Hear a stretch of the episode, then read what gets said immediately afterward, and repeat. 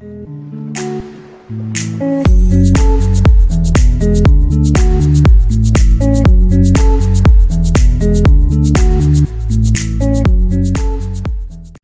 c'est Cyril, je te rejoins à nouveau pour te parler d'un livre. Aujourd'hui, on va parler d'un livre de Boris Cyrulnik. Le livre s'appelle Psychothérapie de Dieu.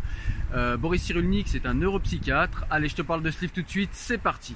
Alors de quoi il nous parle ce livre? Eh bien, il va nous parler, ben, comme son nom l'indique, un psychothérapie de Dieu. Il va nous parler des rapports entre l'homme et Dieu, entre l'homme et ses divinités, hein, puisqu'il y a plusieurs religions. Et il va nous parler un petit peu au niveau euh, neurologique, au niveau de la neuroimagerie, euh, avec les outils de la neuroimagerie, avec les outils également de la neurophysiologie. Il va nous expliquer un petit peu eh bien, euh, comment se traduit la foi dans le corps et puis voilà comment ça fonctionne, quel est l'apport de l'humain à sa croyance, quel est l'apport de la croyance à l'être humain et dans les difficultés qu'il croise dans sa vie. Voilà, donc c'est à peu près tous ces sujets-là qu'on va traiter. Euh, je vais rentrer un petit peu plus dans le détail pour, euh, pour t'expliquer, et puis je vais te donner quelques exemples concrets.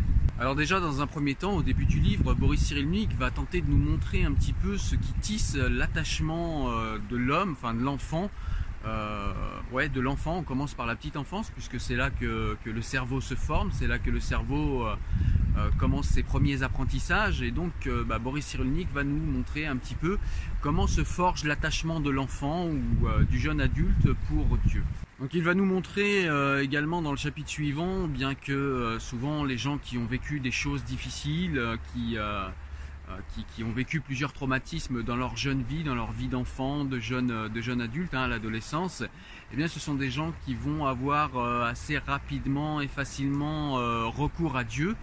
Euh, pour peu qu'il ait été présent dans, l'éducation de l'enfant ou bien pour peu que euh, les doctrines religieuses soient présentes euh, voilà, dans sa vie actuelle, hein, quand, il est, quand il est en cours de souffrance, quand il est tout de suite après des traumatismes ou que ce soit des deuils. Hein, souvent on a, on a recours à Dieu et à la religion aussi quand on est en période de deuil et puis il va nous montrer eh bien, à l'aide de la neuroimagerie, à l'aide voilà, de, sa, de sa formation de, de psychiatre, il va nous montrer comment la religion, comment la métaphysique, la croyance en Dieu peut aider un être humain à, être résilient et à dépasser un cap difficile de sa vie.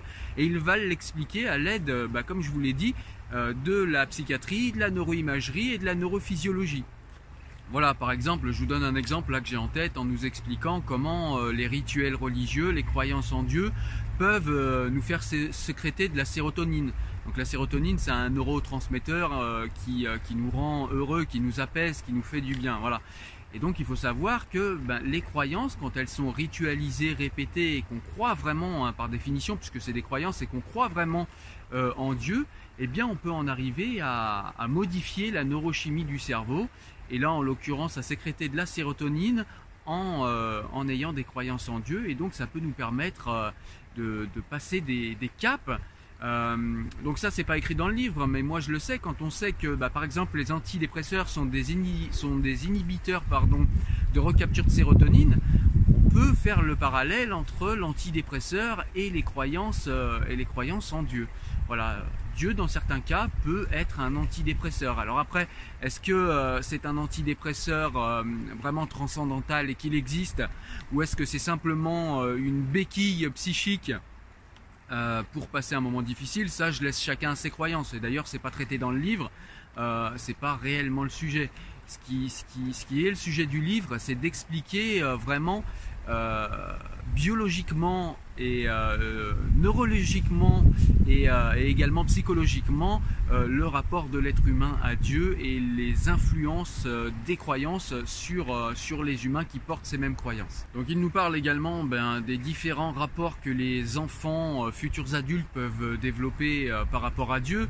Voilà, donc par exemple un enfant qui a vécu dans un environnement sécure, qui a été dans une famille où on lui a présenté eh bien, voilà, toute sa culture, toute la foi, euh, qui va avec cette culture et que eh bien, Dieu lui a été appris dans l'amour, dans la tolérance, euh, dans un environnement relativement apaisé, eh bien, il y a de grandes chances que cette personne ait également euh, un rapport à Dieu qui soit toujours apaisé, qui soit toujours euh, miséricordieux, un rapport assez euh, pacifié à Dieu en fait. Hein.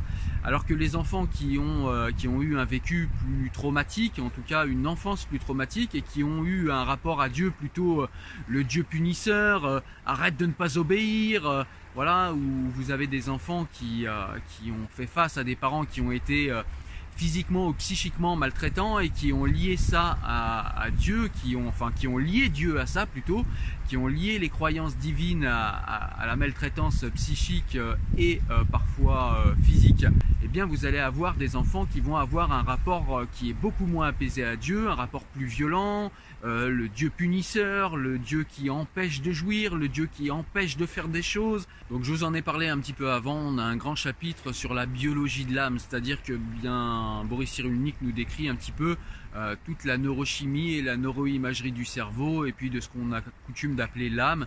Et il nous montre un petit peu comment ça fonctionne. Et du coup eh bien les euh, voilà que ce soit au niveau de la neuroimagerie ou de la neurochimie du cerveau il nous montre un petit peu les effets de chaque croyance euh, quels effets euh, précisément ont nos croyances et nos perceptions sur la neurochimie du cerveau. Et, et voilà. Et on peut vérifier après cette influence sur, sur la neuroimagerie. Donc voilà, c'est assez intéressant. Par exemple, le fait de croire en Dieu, euh, eh bien euh, quelle, partie du cerveau ça va allumer et pourquoi? Donc c'est euh, vraiment quelque chose, c'est un traçage cartographique, j'ai presque envie de dire, des croyances dans, notre cerveau. Et c'est super intéressant de découvrir ça avec, ce livre. Il nous parle également de plusieurs autres points. Il va nous parler par exemple eh du rapport qu'entretiennent les radicalisés avec, leur religion. Euh, de, ce qui, euh, les conduit à la radicalisation. Hein. toujours pareil, on est sur, euh, sur le niveau psychiatrique, sur le niveau psychologique, sur la neurochimie et sur la vérification de ces, de ces dires et de ces théories par la neuroimagerie. Donc c'est super intéressant de découvrir voilà, ce qu'il se passe dans la tête, euh, même au niveau cognitif, hein, quels sont les biais cognitifs euh, qui, nous conduisent à nous radicaliser quand on a initié euh, un premier niveau de radicalisation, eh bien tout cela est expliqué de manière extrêmement précise par Boris Cyrulnik et c'est très intéressant. Il va nous parler également du, communautarisme qu'engendrent les religions.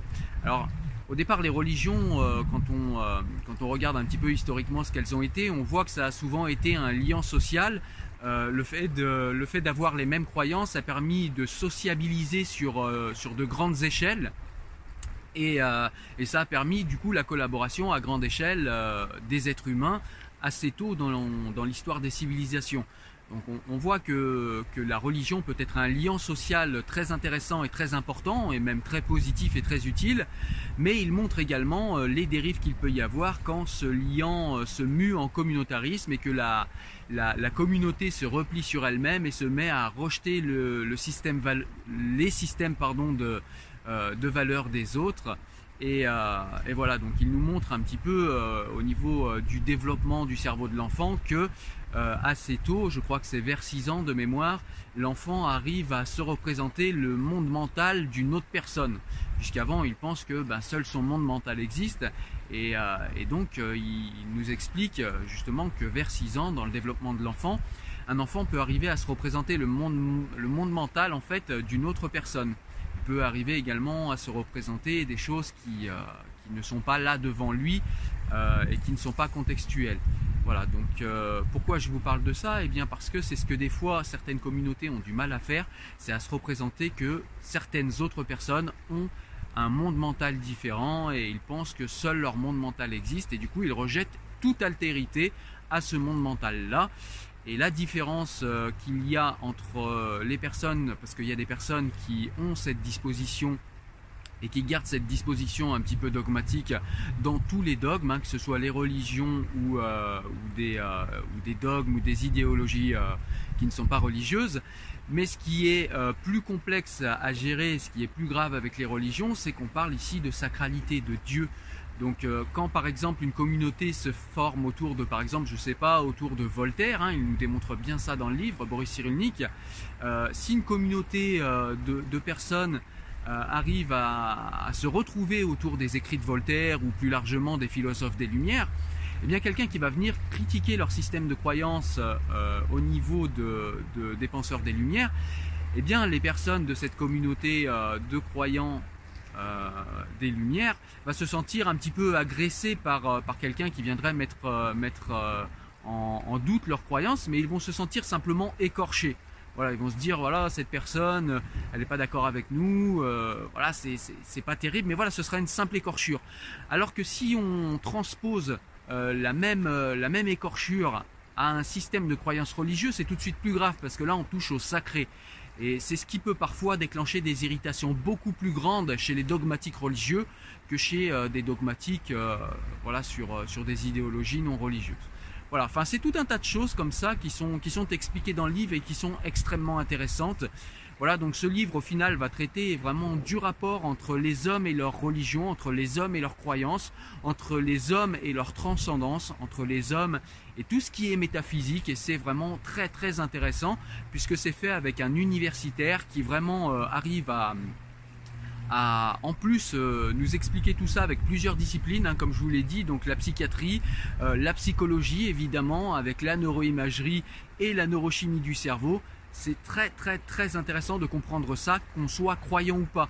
Euh, c'est pas du tout un livre contre les croyants ou contre les croyances. C'est vraiment plutôt le fait de comprendre ce que les croyances font à notre cerveau, à nous-mêmes, à notre corps, euh, et, comprendre en quoi nous on peut agir sur ces mêmes croyances et en quoi peut-être en comprenant mieux euh, ce que les croyances engendrent en nous, eh bien on peut peut-être euh, peut peut-être parer à des dérives qu'on pourrait pourrait avoir si on n'avait pas ces connaissances là. Voilà, le livre va parler de tout un tas d'autres choses. il y a tout un tas de sujets qui sont développés dans le livre. Voilà, je vous ai parlé juste de quelques, chapitres et de quelques sujets euh, pour vous expliquer un petit peu l'angle du livre, mais il y a vraiment, c'est extrêmement riche, il y a tout un tas de choses à découvrir dans ce livre. Euh, c'est une vraie, euh, une vraie boîte à outils intellectuelle pour comprendre les croyances.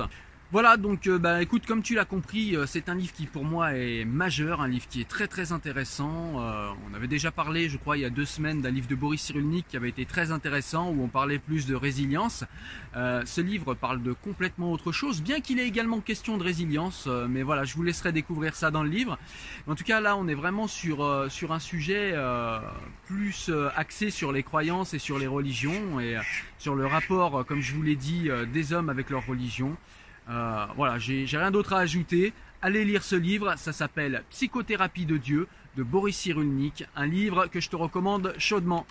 Voilà, sur ce, moi j'espère que tu as aimé la vidéo. Je te laisse comme d'habitude me mettre un petit like si tu as aimé, ça me permet de monter dans le moteur de recommandation de YouTube. Je te laisse me mettre un petit commentaire euh, si tu as quelque chose à m'en dire, si tu as déjà lu le livre ou... Euh, voilà, si tu, as quelque chose à dire sur, euh, sur ma présentation. Je te laisse également retrouver des extraits que j'ai mis nombreux euh, de ce livre sur le site Enfant du siècle. Euh, tu auras le lien en description. Je te dis à très bientôt pour une nouvelle vidéo. Porte-toi bien. Ciao. Salut.